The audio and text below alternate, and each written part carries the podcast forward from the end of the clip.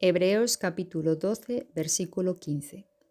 Mirad bien, no sea que alguno deje de alcanzar la gracia de Dios, que brotando alguna raíz de amargura os estorbe, y por ella muchos sean contaminados.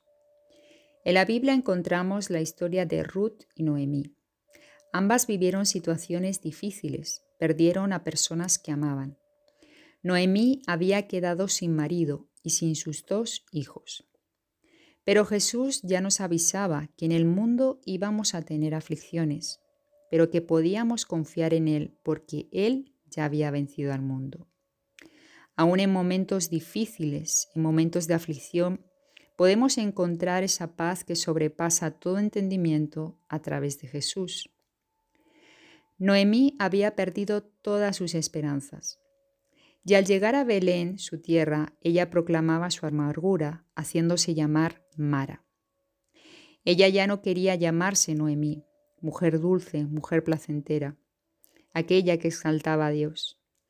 Ahora sus palabras eran, mirad en cuán amargura me ha puesto el Todopoderoso. A diferencia de Noemí, Ruth, una mujer moabita, una mujer extranjera, pudo tener un verdadero encuentro con Dios. Ella pudo conocer el amor de Dios, su fidelidad, y quiso de la misma manera serle fiel a Dios hasta el final, amando a su suegra y tratándola como su misma madre.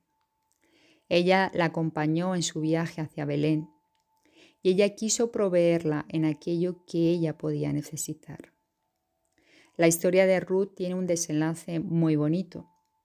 Ruth fue recompensada por su obra y su fidelidad y Noemí pudo ver que Dios nos sorprende de manera que no nos imaginamos.